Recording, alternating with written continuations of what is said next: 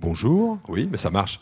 Bonjour, bonjour à tous, bonjour à tous, bienvenue à cette rencontre avec Raphaël Messan, alors l'auteur des damnés de la commune, alors une BD pas comme les autres, dont les trois tomes sont sortis aux éditions Delcourt, et les damnés de la commune, le film qui a été diffusé sur Arte cette année pour les 150 ans de la commune. Donc bah, Raphaël, bonjour, bienvenue. Bonjour, bonjour à tous. Et alors, Raphaël, il faut quand même que tu nous dises, tu as fait des études de sciences politiques, après tu es devenu graphiste, mais finalement, maintenant tu es auteur de bande dessinée tout en n'étant pas non plus un dessinateur. Tu as trouvé ta, matière à, ta manière à toi. Euh, mais tu as toujours été un gros lecteur de bande dessinée. C'était un, médium qui t'intéressait, qui te passionnait. Tu avais des, auteurs fétiches. Alors oui, je suis pas du tout euh, dessinateur. Donc c'est l'originalité de ce, travail. Euh, j'ai découvert la bande dessinée quand j'avais une vingtaine d'années. J'ai redécouvert la bande dessinée, la bande dessinée adulte. Je connaissais évidemment Tintin, Lucky Luke, etc., Astérix, mais j'ai découvert plus tard la richesse qu'il pouvait y avoir, et surtout dans le roman graphique, dans, à travers le travail notamment d'Étienne de, Davodo, euh, la BD reportage, ou euh, des choses plus intimes avec euh, Edmond Baudouin, qui, sont, qui moi m'a beaucoup touché. Et, et, donc ça, j'avais une vingtaine d'années, et puis il y a 10 ans, là j'ai 45 ans, 45 ans.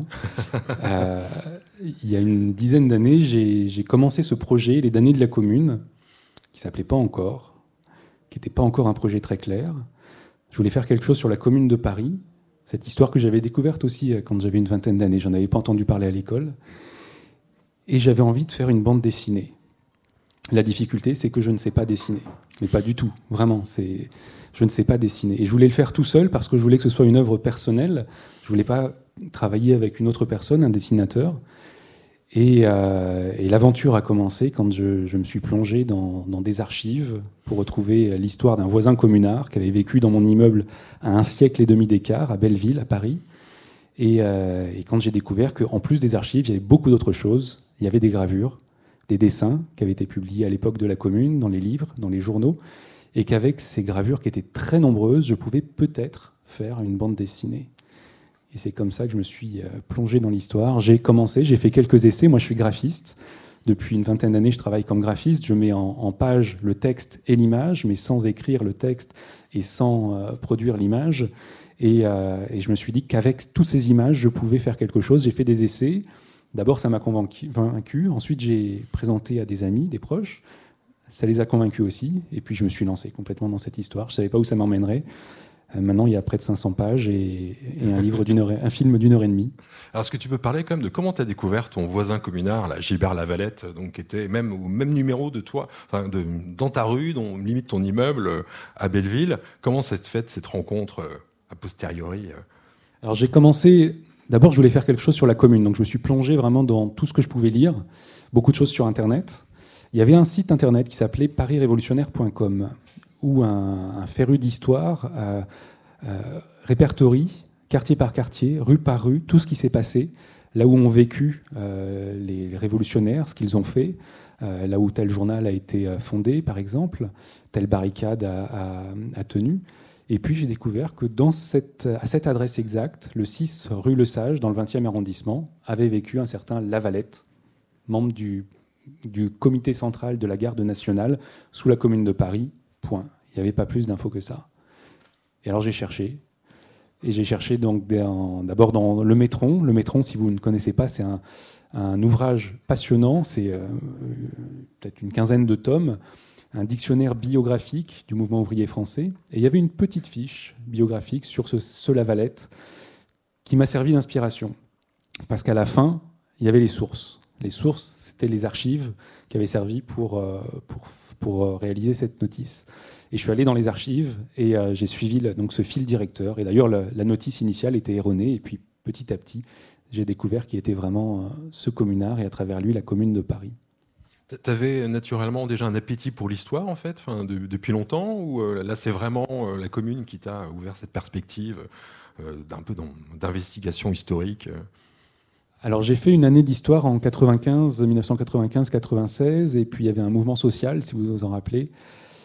Et j'étais plus dans la rue que sur, euh, sur les, sièges de, l'université. Donc j'ai pas fait vraiment d'études d'histoire, on peut pas le dire. J'ai fait des études de sciences politiques à l'université de Saint-Denis.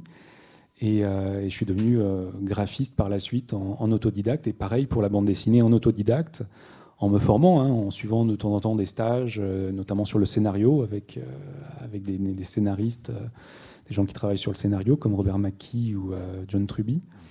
Et, puis voilà, je suis, je suis devenu auteur. Et, la commune, en fait, c'est aussi euh, une période qui t'intéresse parce qu'elle est finalement pas enseignée. On, c'est vrai qu'à l'école, on n'apprend pas la commune. Finalement, il y a eu, malheureusement, euh, Adolphe Thiers a plus de noms de rue hein, à son nom que, que, les gens de la commune, que Louise Michel ou plein d'autres. Donc, euh, c'est le... Absolument. La commune de Paris, c'est vraiment l'histoire, une des histoires qui est méconnue de l'histoire de France. Euh, c'est encore dans la mémoire hein, des mouvements de gauche, euh, du mouvement communiste, anarchiste, etc. Mais dans l'histoire de France, c'est complètement euh, écarté. évidemment, puisque ça s'est terminé de manière absolument tragique et le gouvernement réfugié à Versailles a massacré la population parisienne, les communards. On parle de peut-être 20 000 morts, on ne connaît pas les chiffres exacts, mais ça va entre 10 000 et 30 000.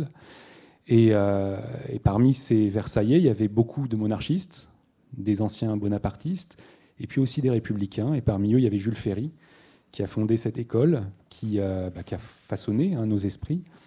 Euh, et donc la commune est euh, hors du récit national. Un siècle et demi plus tard, c'est plus tout à fait le cas, ça c'est revenu, et pour le centenaire, 1971, les 150 ans, un petit peu plus. Et moi, ce que j'avais envie, c'était me plonger dans cette histoire. En fait, c'était peut-être pas l'idée que j'avais quand j'y suis allé, mais c'est la manière dont, j'en suis sorti. C'est, j'en suis sorti en me, en me, rendant compte que ça faisait vraiment partie de l'histoire de France, que c'était pas seulement une histoire d'un mouvement politique, mais que ça faisait partie de l'ensemble de la collectivité. Et j'ai voulu faire ça, remettre la commune au cœur de l'histoire de France, de, de montrer que ça faisait partie du récit national. C'était mon objectif.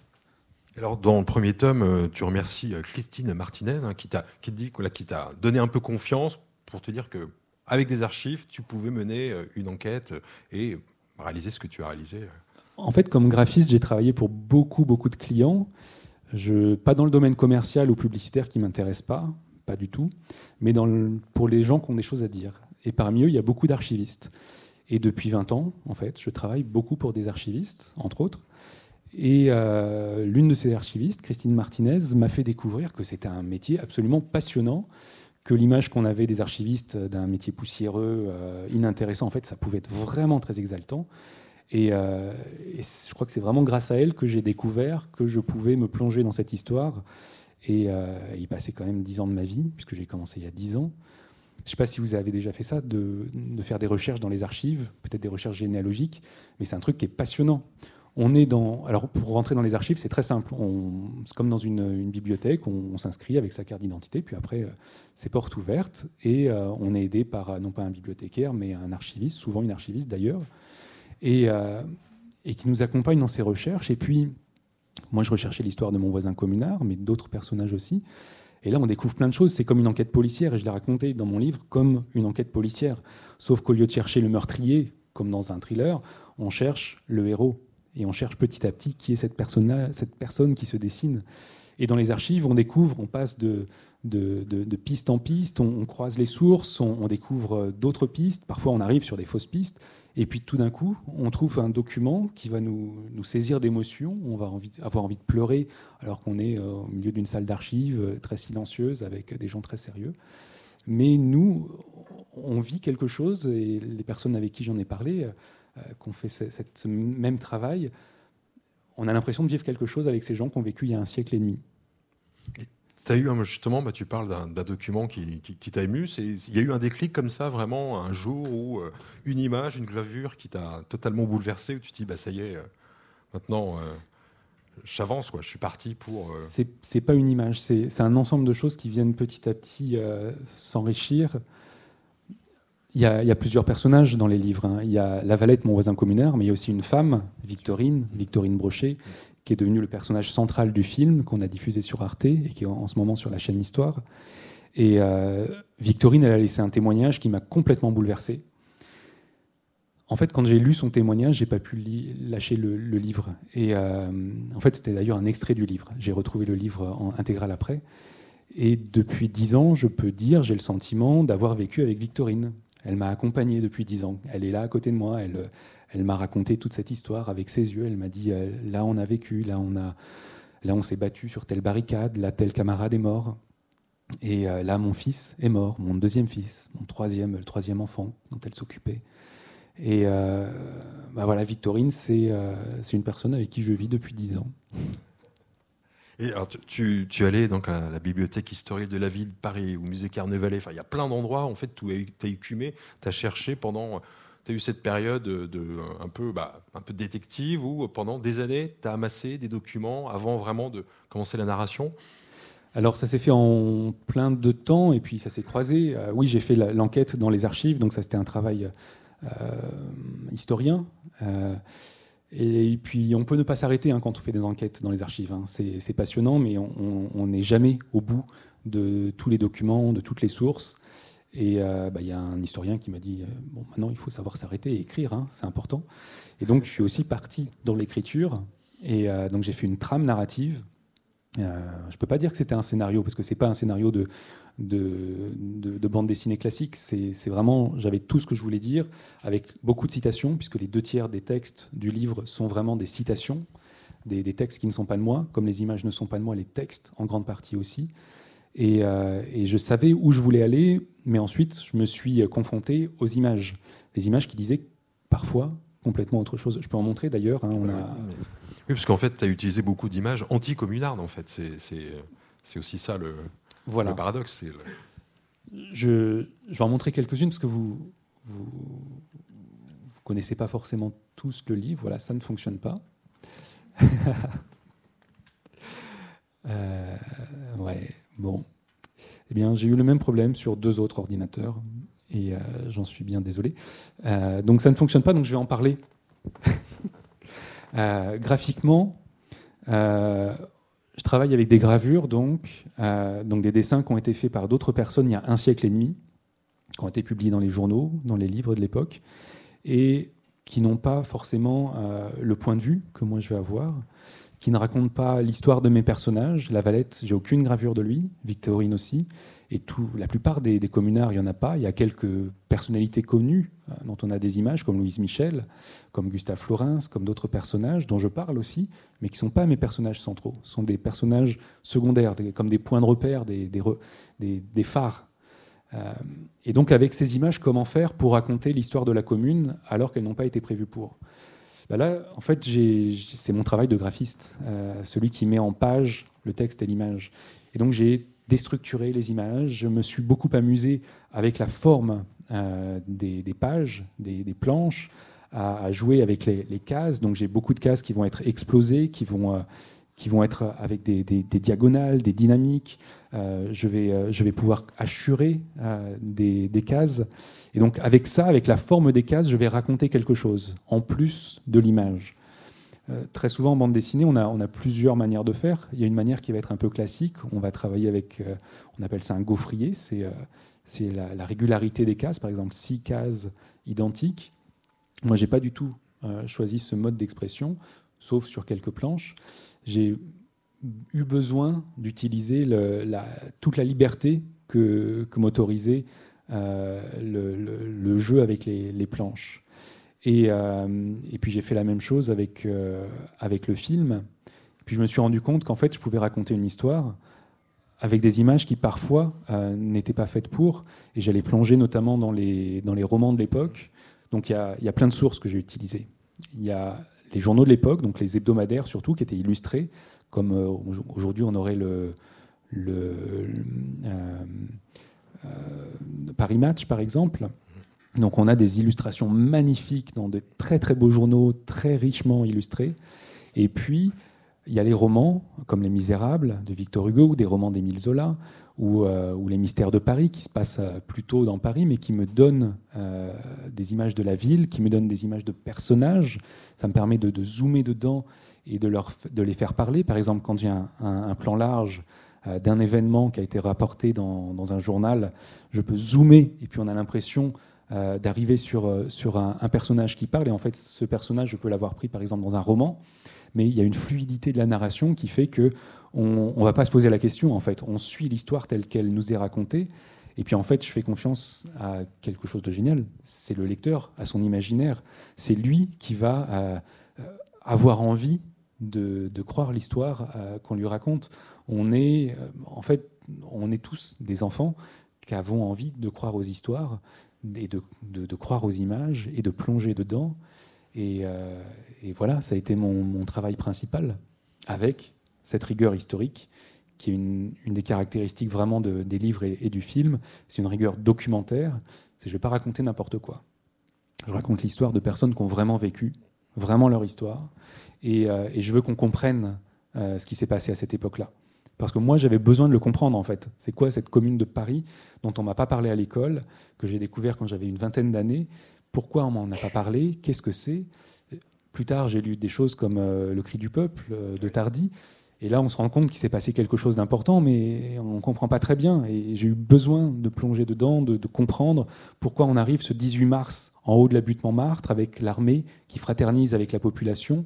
Qu'est-ce que c'est que cette histoire? Pourquoi euh, pourquoi les canons en haut de la butte Montmartre? Pourquoi la garde nationale? Qu'est-ce que c'est? Et donc j'ai eu besoin de remonter très en amont, et principalement un an avant, avec la guerre contre les Prussiens, qui allait devenir, euh, euh, avec leurs alliés, l'Empire allemand, les Allemands. Et euh, donc cette guerre de 1870-1871, qui est très méconnue et qui pourtant est fondamentale, qui va déterminer euh, tout le XXe siècle, puisque pendant cette guerre, euh, la défaite française conduit notamment à la cession de l'Alsace et d'une partie de la Lorraine et au ressentiment français qui va pousser à entrer dans la, seconde, la Première Guerre mondiale, qui va elle-même entraîner la Seconde Guerre et toutes ses horreurs. Oui, il y a un moment juste, tu fais une petite citation voilà, c'est de Goscinny d'Erzo, hein, toute la France occupée par les Versaillais.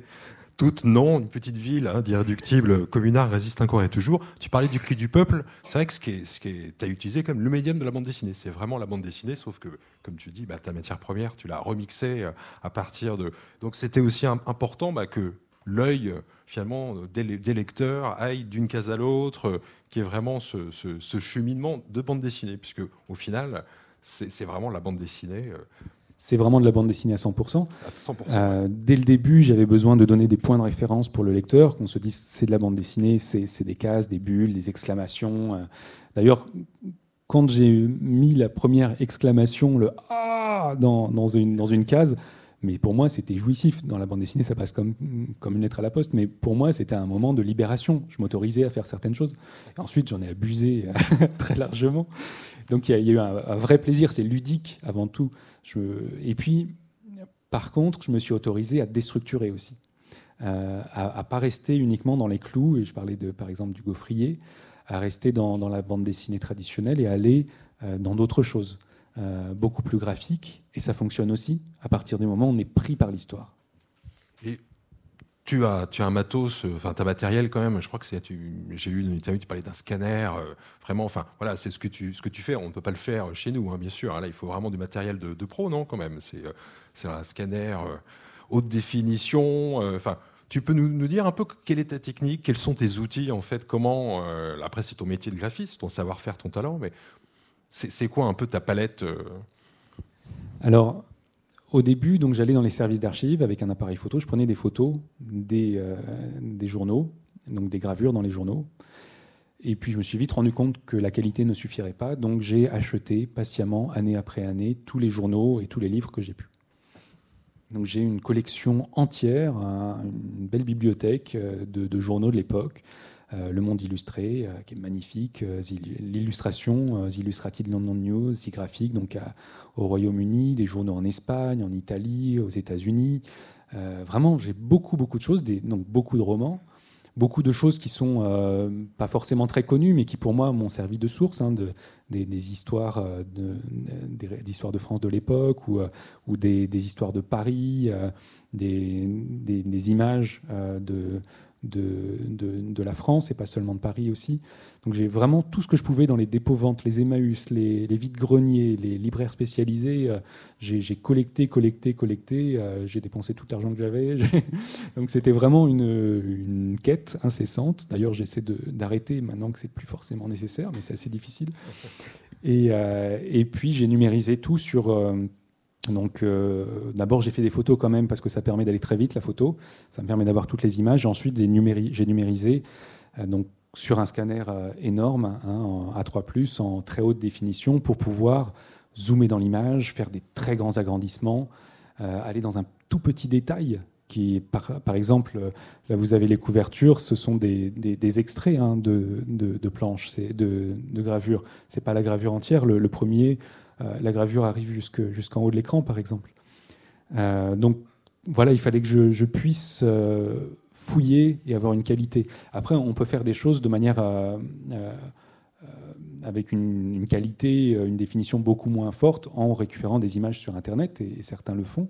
Et d'ailleurs, il y a un outil auquel euh, j'ai participé avec la BNF, la Bibliothèque nationale de France, qui s'appelle BDNF. Et euh, si vous voulez vous amuser à faire de la bande dessinée de la manière dont je l'ai fait, vous pouvez utiliser cet outil. Ça permet de faire de la BD en puisant notamment dans le fond de Gallica, donc la bibliothèque numérique de la BNF, et en utilisant vraiment toutes ces sources pour, euh, bah, pour s'amuser comme, comme je l'ai fait sur deux cases si vous avez envie, ou plusieurs planches si vous le souhaitez, ou une bande dessinée entière.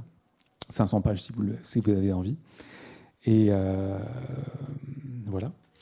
Et, juste, euh, par exemple, euh, il y a eu il y a quelques années la fissure chez Gallimard BD de, deux photos journalistes espagnols qui, qui, ont fait un peu comme toi. Est-ce que c'est quelque chose que tu avais vu ou finalement tu avais vu passer ou tu t'es.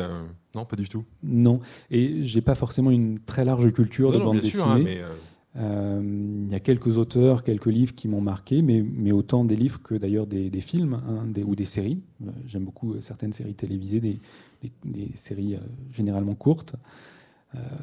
J'ai des sources diverses, ou par exemple La Jetée de Chris Marker, qui n'a rien à voir, un, court métrage donc, de science-fiction réalisé avec des photographies fixes, sur de romans photos en, film, et ça fonctionne très très bien. Ça a été d'ailleurs euh, une inspiration pour l'armée des douze singes par la suite. Et moi, je trouve ça, voilà, c'est une, source d'inspiration que, que, je pourrais avoir, par exemple. À un moment, tu t'es dirigé vers des éditeurs de bande dessinée, ou un seul peut-être, c'est peut-être euh, il y a peut-être Guy Delcourt qui t'a signé directement, mais euh, comment ça s'est passé en fait ce moment où tu dis bah voilà maintenant il faut que j'aille j'aille démarcher et pour voir combien de livres ça peut faire et quelle était la réaction au départ Ça a été très long parce qu'au début j'ai travaillé seul très très longtemps. Euh, j'avais un éditeur de bande dessinée qui était, qui était assez intéressé par le projet, puis finalement ça s'est pas fait. Et puis euh, au bout de cinq ans et demi de travail, euh, j'ai rencontré Grégoire Seguin, qui est éditeur aux éditions Delcourt, et qui, a vu le projet, qui m'a appelé directement, et qui, et puis voilà, on, est parti. on est parti. C'est une très belle rencontre. Euh, il a fait confiance au livre. Et puis Guy Delcourt a fait confiance aussi, alors que c'était un projet mais vraiment euh, casse-gueule, hein, on peut le dire, vraiment euh, faire une, bande, dessinée avec des gravures de l'époque en noir et blanc. un premier auteur, s'il y a peu d'éditeurs qui, qui font confiance, j'en avais démarché quelques-uns, hein, j'avais eu des, des retours négatifs quand j'avais eu des retours. Et, et on est parti sur. Alors, Grégoire Seguin m'a proposé, au début je pensais que ça allait être un livre, un gros livre, il m'a dit ça mérite quand même deux livres. Et, euh, et puis on est allé sur deux livres, puis quand j'ai avancé dans le deuxième livre, je ai dit ben, quand même là ça va être difficile de tenir sur deux livres, et on a fait un troisième livre qui est encore plus long que les, que les deux premiers. Et, euh, voilà, on en est maintenant. Et juste, tu, parlais de la rigueur euh, historique, tu t'es aussi quand même les regards de, de conseillers historiques. C'était important pour toi d'avoir bah, des historiens de la commune qui. Euh, donc tu leur as fait lire à la fin chaque tome ou comment ça s'est passé en fait, tant qu'Alain Frappier ou c'est Alors en fait, des historiens, j'ai travaillé avec eux en, en dialogue. par contre, c'est un livre que j'ai fait tout seul. C'est pas comme ça se fait, se fait beaucoup en ce moment. un expert, un historien qui va travailler avec un dessinateur euh, et faire une bande dessinée de vulgarisation sur un sujet historique. C'est pas du tout ma démarche. Euh, c'est une démarche là qu'ils ont qui est euh, le sachant et le dessinateur qui met son talent artistique au service du sachant. C'est pas la mienne. moi, je voulais vraiment être un auteur entier, en fait, plein, qui, qui maîtrise son sujet, ça veut dire qu'au début, j'étais pas compétent et qu'il a fallu que j'acquière cette compétence en lisant beaucoup, en me documentant, en allant euh, non seulement en lisant les livres des historiens, mais en allant chercher les sources qu'ils donnent. Et c'est ça qui m'a le plus intéressé, plus que les livres d'historiens. C'est quand il y avait une référence, une note de bas de page, j'allais chercher la source, le, témoignage, le document d'archives. Euh, et, là, c'était vraiment passionnant. Je lisais l'ensemble et c'était euh, parfois vraiment bouleversant. Et, et, puis je me suis lié d'amitié avec certains historiens spécialistes de la commune. Et à la fin, je leur ai fait lire les ouvrages pour être sûr que je ne disais pas de, de bêtises. Par exemple, Quentin de Luermoz ou Jean-Louis Robert, qui a lu les, trois tomes, Jean-Louis Robert, qui a aussi été conseiller historique du film, pour euh, voilà que qu'on reste vraiment dans, dans, les faits et qu'on ne fasse pas trop d'erreurs, même si j'en ai fait quelques-unes. Je vous les dirai pas. C'est quelqu'un qui te l'a signalé en fait, qu'elle est vraiment des. C'est ma camarade Michel Audin qui m'a fait remarquer que euh, euh, l'un des communards que j'appelle euh, j'oublie son nom, euh, qui est, qui est euh, ouvrier relieur. J'ai dit qu'il était ouvrier typographe. Et voilà. Bon, ça va, quand même, ça passe.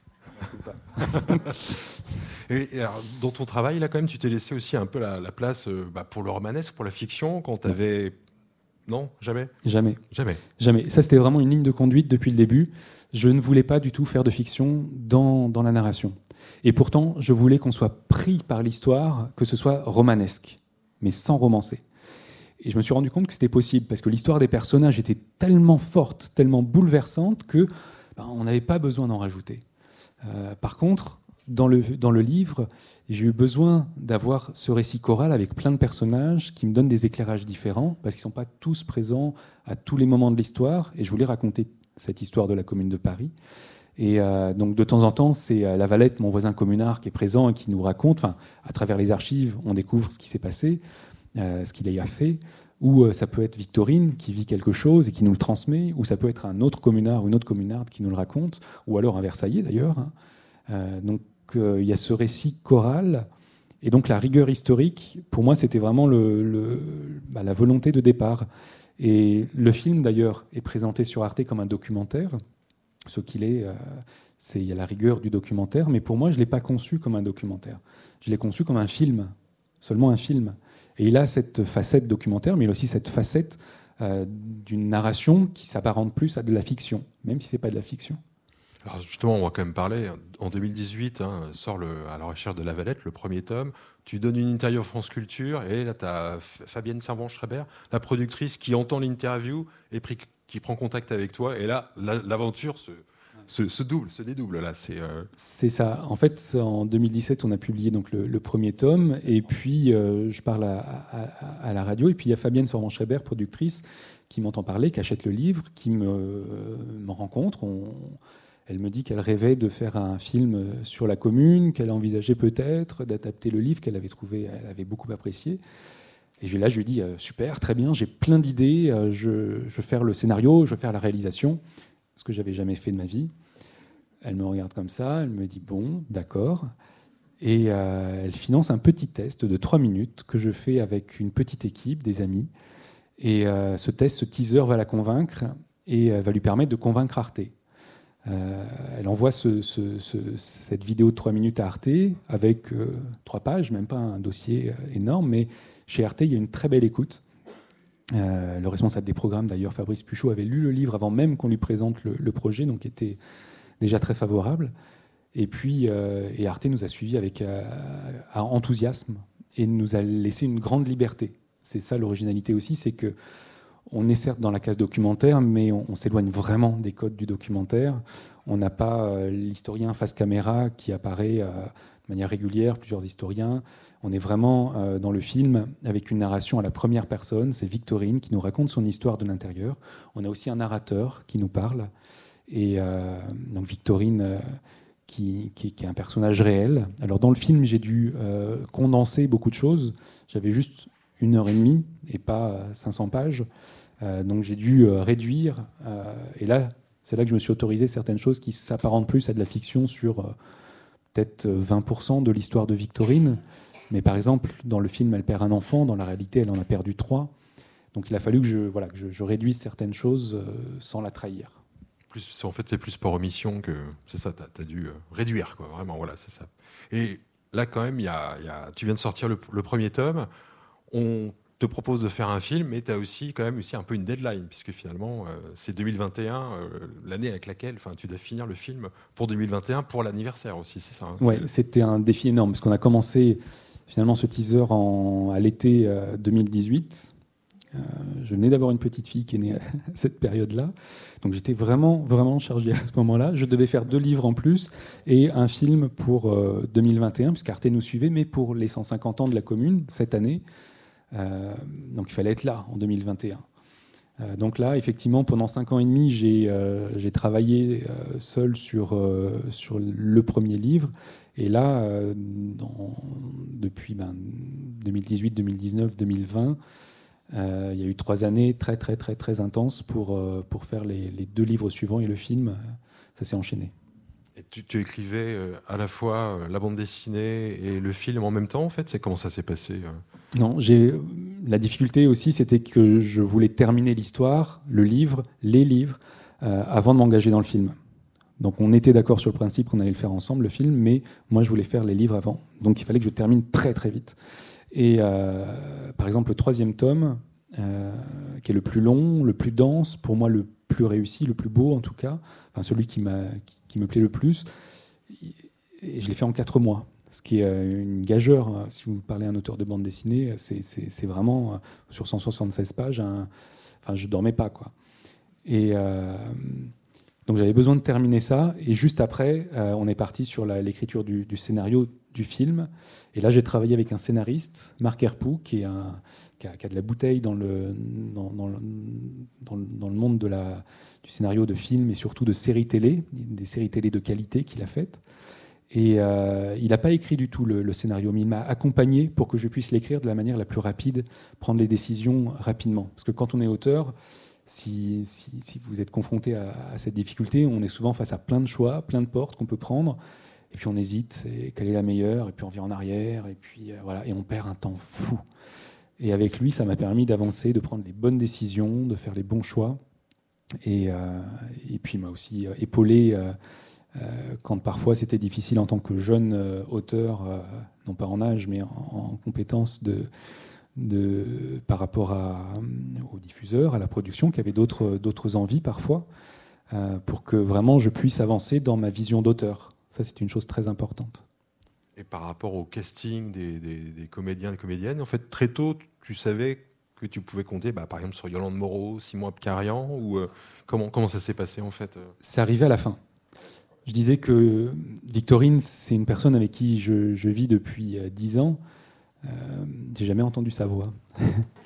et euh, quelle voix allait pouvoir incarner euh, Victorine? Donc je me suis posé cette question, évidemment. On se l'est posé avec la production, avec Arte. Et c'était pas facile. On a évoqué beaucoup de noms. Et puis un jour, j'étais chez moi, dans ma cuisine, et puis c'est ma compagne qui me, qui me, qui me souffle le nom de, de Yolande Moreau. Et puis euh, j'écoute une interview d'elle, euh, qu'elle avait donné euh, un, un, grand entretien dans Télérama, comme ça, sur la, table de ma cuisine, je pose le, petit iPhone, et, et, puis là je suis submergé par l'émotion, parce que j'entends, j'entends Victorine, c'est elle, c'est mon personnage, c'est, Yolande Moreau, et, et, voilà, et donc on, lui a... On lui a enfin, la production a contacté son agent qui a dit bon d'accord mais il nous en faut un peu plus. Donc je lui ai écrit une lettre où je lui ai expliqué ça et elle a accepté avec, euh, avec plaisir d'incarner Victorine. Et puis, euh, et puis Simon Abkarian, je voulais absolument qu'il y ait aussi une personnalité forte, euh, un homme avec une voix, avec un grain, avec cette, cette force de caractère qu'il a, et puis cette légitimité à incarner aussi cette histoire, comme elle l'a aussi. et donc, bah, il, il s'est imposé petit à petit. Et puis après, pour les autres comédiens, on a eu 12 autres comédiens et comédiennes euh, de renom qui ont accepté de, donner leur voix pour le film et qui l'ont fait gracieusement, bénévolement, euh, en hommage au communard. Euh, l'histoire, en fait, on, devait enregistrer les, comédiens. On avait sept comédiens de, talent qui devaient faire toutes les voix du film et qui n'avaient pas la même notoriété que ceux qu'on a eus par la suite.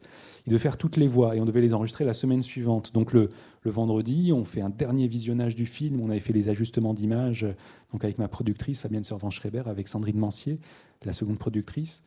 Et, euh, puis en partant, euh, Fabienne euh, me dit bon, on n'aura pas des grands comédiens connus, sauf s'ils font ça pour mes beaux yeux. Ok, on se quitte comme ça. Et puis bah, le samedi matin, je l'appelle. Je n'ose même pas lui laisser un message. Tellement mon idée était farfelue. Elle me rappelle, elle me dit Tu, m'as appelé Qu'est-ce qu'il y a? Bah, J'ai une idée complètement délirante, j'ose pas t'en parler, mais vas-y, ça fait du bien de délirer de temps en temps. Et je lui dis bah, Si on demandait à des grands comédiens et des grandes comédiennes de donner leur voix comme ça gracieusement en hommage aux communards. Il y avait ma compagne à côté qui me regardait complètement effarée, désespérée. Et Fabienne a raccroché, et puis elle a appelé tout son carnet d'adresses. Et, euh, et, elle leur a présenté le, projet, la proposition. Ils ont tous répondu, présents, sauf quelques-uns qui ne pouvaient pas parce qu'ils étaient en déplacement, mais ils ont tous accepté.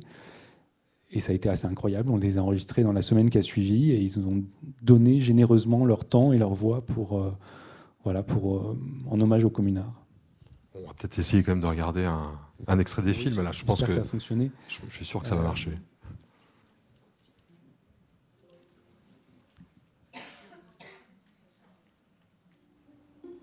Et j'ai grandi dans la... Je, m'appelle Victorine. Et j'ai grandi dans la nuit du Second Empire.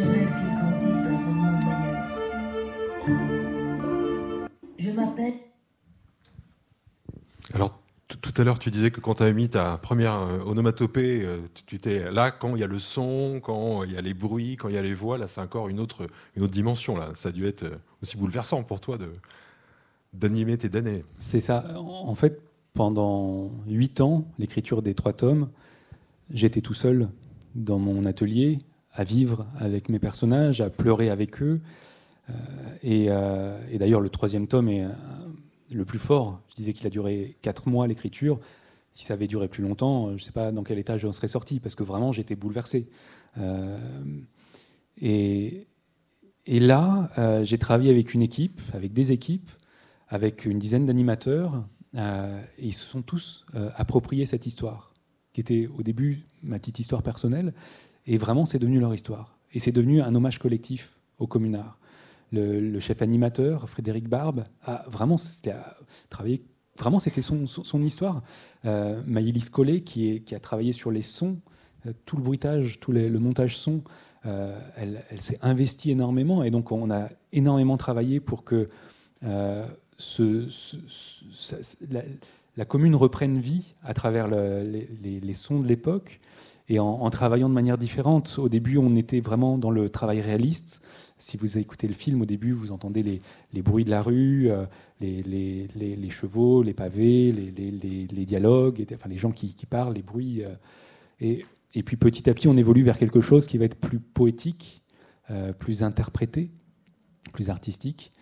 Et, et c'était un choix vraiment artistique de le faire. Et puis, il y a les musiques. Moi, j'ai adoré travailler avec les, deux compositeurs, Yann Volsi et Pierre Caillé qu'on fait un travail de, fou en un temps record. C'est pour ça qu'ils se sont mis à deux pour faire ce travail.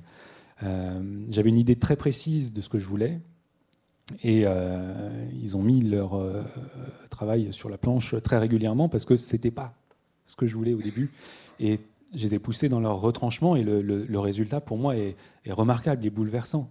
J'avais en tête pour les musiques les, des fanfares parce que les, communards, euh, dans la garde nationale, avaient ces instruments-là, la, caisse claire, euh, la trompette, euh, et, il y a la fanfare qui utilise les, cuivres beaucoup. Et donc je voulais utiliser les cuivres et la trompette particulièrement.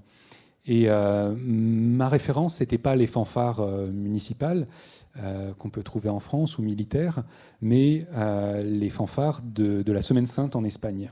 Je ne sais pas si vous connaissez. Euh, il y a des choses qui sont extrêmement prenantes, donc c'est très sombre, très, très, très noir, euh, avec une, ce sont des marches, euh, et, ça, c'est spirituel. Et, euh, moi, ça m'a beaucoup touché et accompagné pendant l'écriture des livres, et particulièrement du troisième tome. Et donc, ils se sont inspirés de ça, l'ont réinterprété évidemment, pour en faire quelque chose de, je pense, bouleversant. Et puis on a ajouté des violons aussi, le violoncelle qui vient avec, là on l'entendait tout à l'heure, avec le personnage de, Victorine, avec un thème qui, qui, bah, joue sur, euh, sur nos cordes sensibles. Et, euh, et puis les voix et tout. Quoi. Et ju- justement, tu, tu disais que tu avais un peu de mal à, à cesser l'addiction, à chercher des documents sur. euh, Ça, t'accompagne toujours, en fait? Tu as toujours une curiosité pour des choses que tu pourrais découvrir ou. euh, même là, là c'est ton plaisir à toi, en fait. Enfin, maintenant, j'imagine que les damnés, euh, tu, tu, tu l'as fait, donc tu vas, tu vas pas le refaire, mais euh, tu as eu du mal un peu à, arrêter, en fait, d'enquêter sur la commune, de, de collectionner, de. Oui. oui, alors après, je suis toujours en discussion, en, en intervention. Par exemple, je présente le film en, en milieu scolaire ou à Mm. des journées d'études en université, des choses comme ça, avec des historiens qui, eux, ont vraiment fouillé euh, beaucoup plus que mm, les petites choses que j'ai faites, moi. Euh, donc oui, je, je continue. Après, je, je m'arrête d'acheter euh, euh, compulsivement des, des ouvrages de l'époque. Oui, quand même. Ouais, ouais, Tu dois avoir une sacrée collection maintenant, quand même. J'ai euh, une très belle collection, oui. C'est, le. Et je peux vous montrer que alors les, les images, les planches. Je suis désolé, j'avais prévu beaucoup de planches à vous montrer euh, pour vous, vous les expliquer un petit peu. Il y a Euh, peut-être quand même certaines qui. Parce que moi, j'avais vu quand même, euh, Ouais. même sur mon, mon PC Oui, domestique, mais là ça, ça fonctionne pas, donc euh, voilà. Non, ça fonctionne pas. Par contre, je peux vous montrer quelques extraits de films si vous ne l'avez pas vu. Euh, le- je me suis vraiment amusé à chaque fois à, à voir ce que je pouvais euh, tirer de, toutes les images. Euh, on, joue beaucoup dans, l'animation, c'est assez subtil. C'est pas des personnages qui vont animer avec. euh, on va pas voir bouger les bras. Par contre, on, va jouer avec le détourage de plusieurs plans, se déplacer dans l'image, euh, donner un effet de perspective, jouer avec les explosions, les, bombes, les, les coups de canon, les ciels qui vont bouger toujours. Et puis on rajoute éventuellement un petit peu d'animation à la main traditionnelle. Euh, pour les oiseaux, j'ai beaucoup travaillé euh, avec la, thématique des oiseaux qui ont aussi un sens dans la narration, avec les corbeaux qui, euh, sont associés évidemment à, tout ce qui est funeste et puis à l'entrée des Versaillais dans Paris. Et, puis les hirondelles qui au contraire montrent l'exaltation de- des communards qui prennent la ville. Et, puis là, je vais vous montrer juste un petit extrait où je me suis amusé. Euh, non, c'est pas celui-là.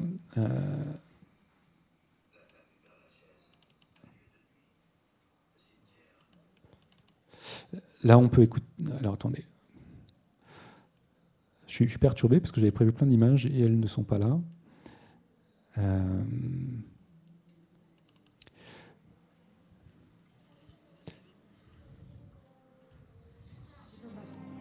Je peux vous montrer ces images. Chaque bataillon a reçu un objectif stratégique. Leur bataillon doit prendre l'hôtel de ville. Je leur rends l'étoffe dans laquelle ils m'enveloppent. Ce n'est pas un simple tissu, c'est leur drapeau. Il est rouge. Des lettres noires forment les mots Bataillon des enfants perdus. Je ne veux pas rentrer chez moi. Seule la tristesse m'attend là-bas. Timidement, je demande si je peux aller avec eux. Comment t'appelles-tu? Victorine, Ce bataillon nous a tous adoptés. Il t'a adopté toi aussi? Bienvenue dans ton bataillon, Victorine. Vous aurez sans doute reconnu Arthur H. euh, dans le rôle du, garde du bataillon des enfants perdus. Donc là, j'ai voulu euh, euh, montrer tout le. En fait, Victorine, juste avant la commune, perd son enfant, un de ses, enfin, un de ses enfants, et, et s'engage vraiment à, à cœur perdu dans cette histoire. Et, euh, et elle va s'engager dans un bataillon de la garde nationale. Donc cette euh, garde nationale, ce sont des civils. hein, euh, qui défendent leur pays alors que l'armée est complètement en déroute face aux Prussiens.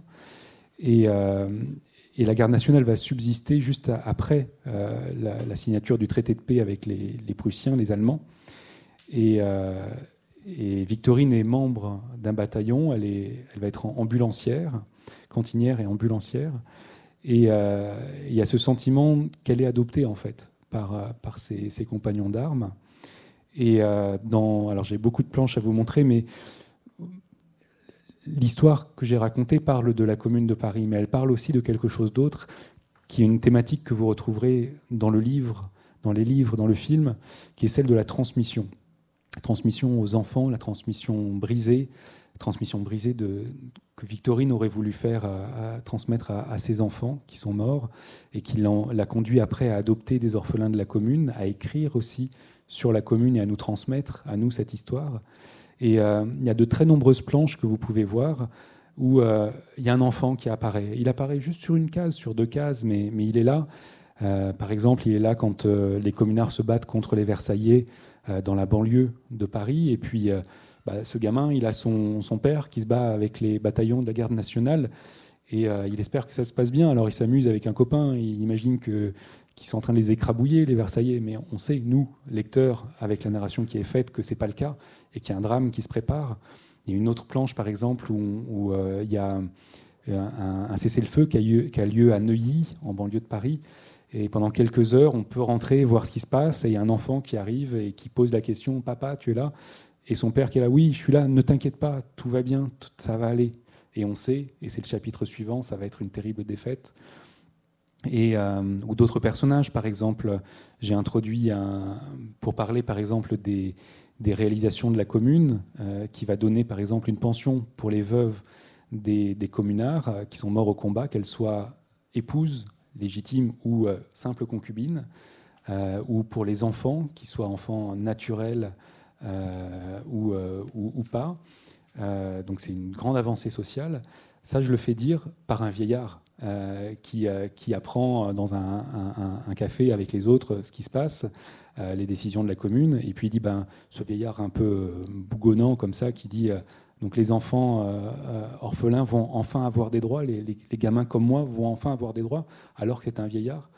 Et, il y a vraiment cette thématique tout du long du film, qui est d'ailleurs le, le qu'on retrouve à la fin là, je vais lancer un, juste la dernière scène euh, qui est sur la transmission, qui est vraiment le, voilà, le, le fond pour moi de, de, cette histoire. Pardon, je mets.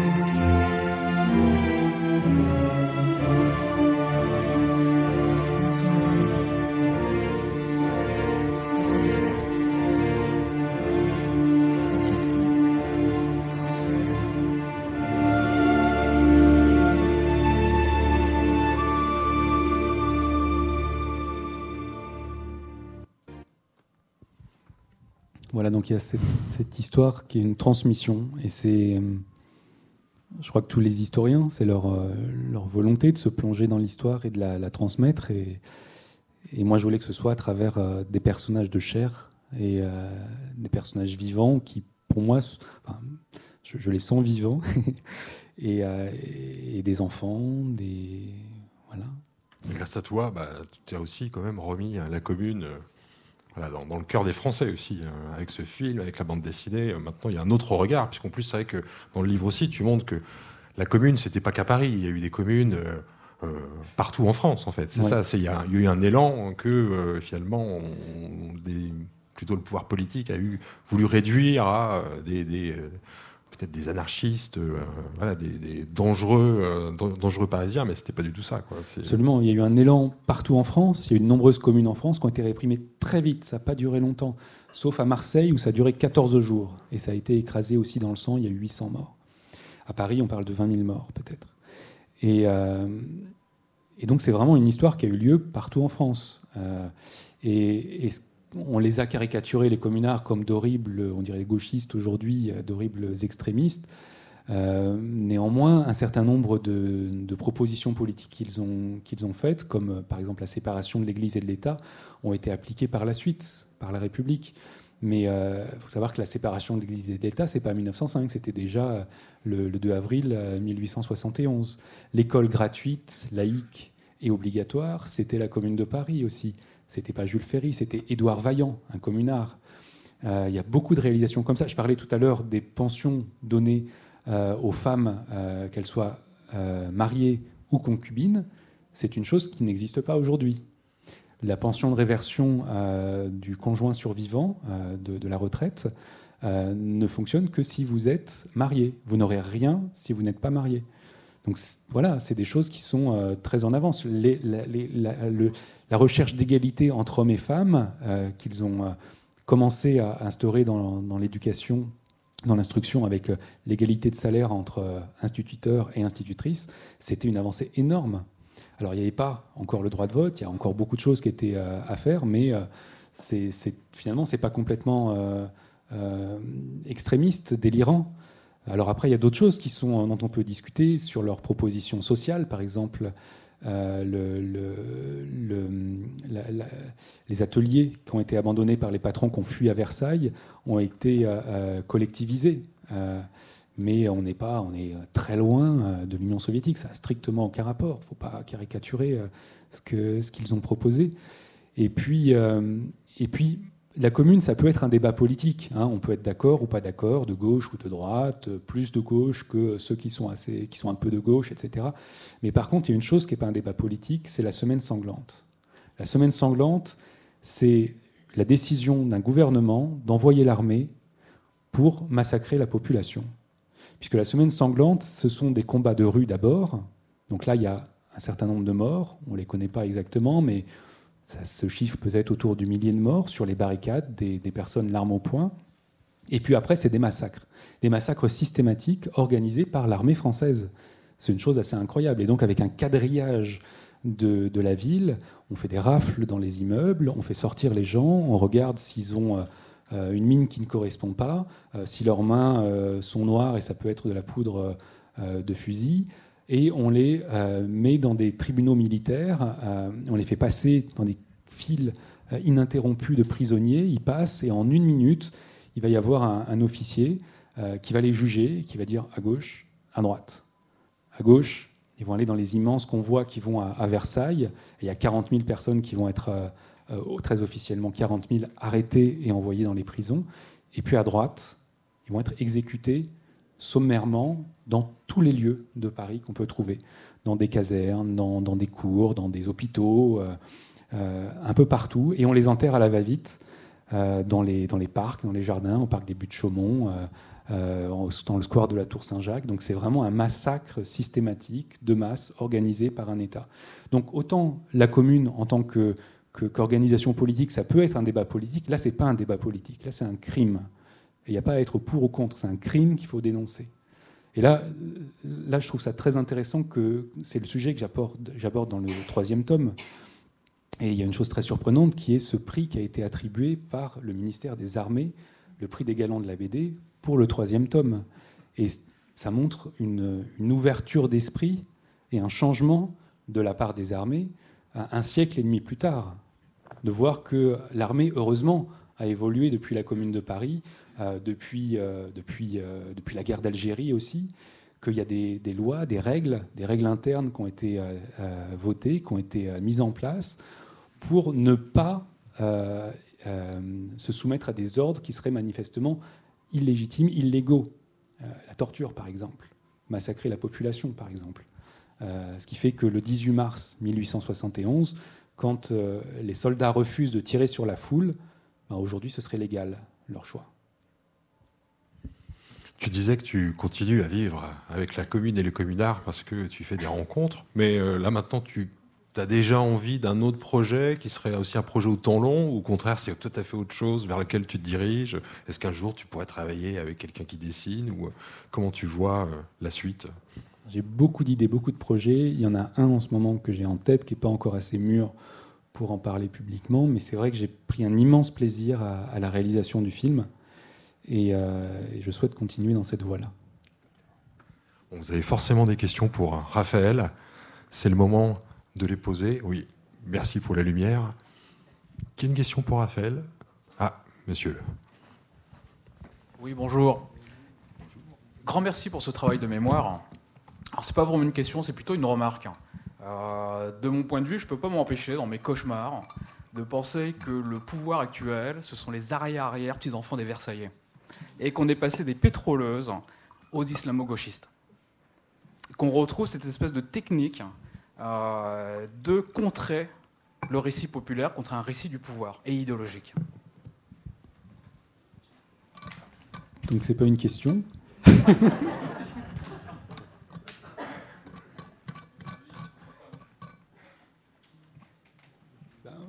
moi, après, on me demande souvent mon avis sur la politique actuelle, sur les mouvements politiques, euh, sur les, mouvements sociaux, sur le, lien avec la commune, avec les Versaillais, etc. Euh, je ne vais pas intervenir sur tous les sujets et dire ce que j'en pense. Je trouve pas ça très intéressant que je donne mon point de vue sur, euh, sur absolument tous les sujets. Par contre, dans le livre, il y a des choses que j'évoque, et dans le tome 3 en particulier, effectivement, sur la continuité qu'il peut y avoir entre certains républicains aujourd'hui et les républicains euh, qui étaient à Versailles. Et euh, j'ai essayé de montrer justement que la commune, c'était vraiment la vision d'une république sociale. C'était pas autre chose que cette république sociale. C'était leur point commun, c'est leur dénominateur commun. Après, c'est allé dans plein de sens différents, dans plein de mouvements politiques différents, mais ça, ils l'avaient tous ensemble, cette république sociale. Et qu'en face, il y avait une Assemblée nationale qui était dominée par les monarchistes, il y avait beaucoup de bonapartistes qui étaient toujours là, et l'armée qui était dominée par les bonapartistes. Et puis, il y avait des républicains, mais qui étaient des républicains de l'ordre social. Et c'est vraiment cette, euh, continuité historique que nous avons, effectivement, avec cette République versaillaise, la République dans laquelle nous vivons depuis un siècle et demi, qui a évolué depuis, heureusement, mais cette République, la Troisième République, a été fondée à Versailles. Les lois organiques de la Troisième République la future Troisième République ont été votées par des députés monarchistes. Et euh, voilà, donc c'est une, chose importante à savoir que 1870-1871, c'est vraiment une année charnière pour la France. On avait eu la, Révolution française, et puis un 19e siècle avec euh, le, Premier Empire, avec euh, des restaurations monarchistes, avec le Second Empire, une tentative de république, mais 1870, le 4 septembre, l'instauration de la République, oui, mais quelle République? Est-ce que ça va être la République sociale, celle dont rêvent les communards, ou la République de l'ordre social, celle dont rêvent d'autres républicains, comme Jules Ferry, et qui vont se réfugier à Versailles? Et malheureusement, euh, de mon point de vue, euh, nous sommes les héritiers, non pas de la commune, mais de la République versaillaise. Une autre question?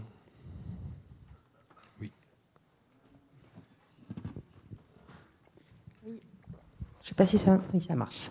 Euh, j'avais une question moi, sur la technique, parce que vous avez dit que vous n'étiez pas dessinateur et que vous travailliez avec un scanner, mais est-ce que du coup vous avez un peu quand même utilisé papier, crayon? Est-ce que est-ce que c'est que du numérique Est-ce qu'il y a un peu de manuel? Euh, Voilà, quelle, technique en fait? Tout est en numérique. Euh, ça permet vraiment de. Si j'avais découpé, je serais resté sur la même échelle. Or là, je m'amuse vraiment à, jouer sur les, sur les échelles. Par exemple, cette image que j'attribue euh, au personnage de Victorine, pour moi c'est Victorine, euh, c'est un, un, grand tableau qui a été reproduit sous forme de, gravure. Donc non, je suis vraiment resté dans le numérique et, et ça m'a permis vraiment une très très grande liberté. Une autre question? Bonjour. justement, du fait de travailler à partir de gravures, est-ce que ça a influencé la mise en scène et notamment le storyboard. On sait que enfin, souvent les BDistes, entre guillemets classiques, qui dessinent eux-mêmes, font un storyboard pour faire les mises en scène, les angles, etc. Et là, de travailler avec, euh, avec des images existantes, est-ce que ça vous a influencé sur justement comment monter les planches? Oui, et je regrette vraiment de ne pas pouvoir vous montrer les, exemples de planches que j'avais. Euh, donc moi, j'ai pas du tout travaillé avec un storyboard, euh, ni pour le film, ni pour les bandes dessinées. Euh, j'ai travaillé avec ma structure, ma trame narrative de, scénario. Donc ça, c'était vraiment mon, arc. Et puis ensuite, il y avait les images que j'avais ou que je n'avais pas. Donc certaines images que j'avais pour, euh, des, grands événements euh, qui étaient bien documentés, par exemple l'Assemblée nationale se réunit dans le Grand Théâtre de Bordeaux pour voter les préliminaires du, pour voter le traité de paix le 1er mars 1871. Là j'ai beaucoup, enfin beaucoup, c'est-à-dire 5-6 gravures, et d'autres j'ai absolument rien. Et comment faire avec et sans? Et là, ben, je me suis donc amusé avec la forme des cases, avec les, plans serrés, avec euh, la narration, la voix de la narration. Euh, et en fait, vraiment, la structure, euh, je, crois que j'ai été le plus créatif lorsque j'avais pas d'image. Je pense que graphiquement, c'est le plus certaines planches sont le plus intéressantes quand j'ai pas les images et que je suis obligé de trouver des, des bonnes idées, quoi. Une autre question?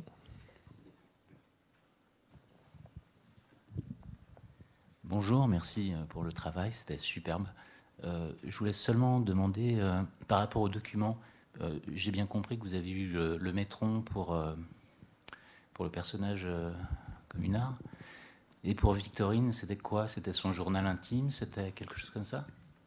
Oui, Victorine a laissé un témoignage, ses souvenirs d'une morte vivante, c'est comme ça qu'elle les a intitulés qu'elle a publié en 1909. Donc elle était très âgée, elle avait 74 ans. Euh, et, donc ça a été publié euh, presque à compte d'auteur, ça n'a pas eu beaucoup de succès, ça a même été critiqué dans la presse, euh, elle était devenue anarchiste par la suite, et ça a été violemment critiqué de manière assez machiste, je dirais, par, par un, journaliste. donc ça n'a pas eu beaucoup d'écho. ça a été réédité en 1976 par François Maspero, donc éditeur engagé des années 60-70 en France et euh, réédité par les éditions Libertalia euh, récemment. Donc j'ai utilisé vraiment ce document pour toute l'histoire. Et puis après, je suis allé chercher. En fait, il y avait à la fin, euh, ce tome sera suivi d'un second qui raconte l'exil des communards. Et puis cette phrase n'a pas été suivie des faits. Il n'y a pas eu de deuxième tome. donc je suis allé chercher un peu son histoire après, que je raconte pas forcément dans les livres, un tout petit peu. mais j'ai trouvé beaucoup de choses. Et notamment, elle s'est exilée en Suisse il y a des archives qui sont là-bas ou alors des archives qui ont été recueillies à Amsterdam. Euh, donc j'ai utilisé ces sources, des, lettres euh, qui ont été écrites et notamment par son époux et, après sa mort. Euh, donc voilà, je, me suis vraiment documenté sur elle, même si j'ai pas forcément pu tout utiliser parce que dans dans le livre, je voulais le, le, sujet principal était la Commune de Paris, et donc il y a quelques pages à la fin où j'évoque sa vie d'après. Une dernière question Alors c'est moi qui vais la poser. Raphaël, tu parles d'un ton projet de film peut-être. Tu vas revenir quand même la bande dessinée. Tu peux euh, faire les deux ou? Ouais, non. Euh, le prochain projet, j'aimerais que ce soit un, film, mais oui, la bande dessinée ou le, livre, la forme euh, illustrée, ça, me plaît beaucoup.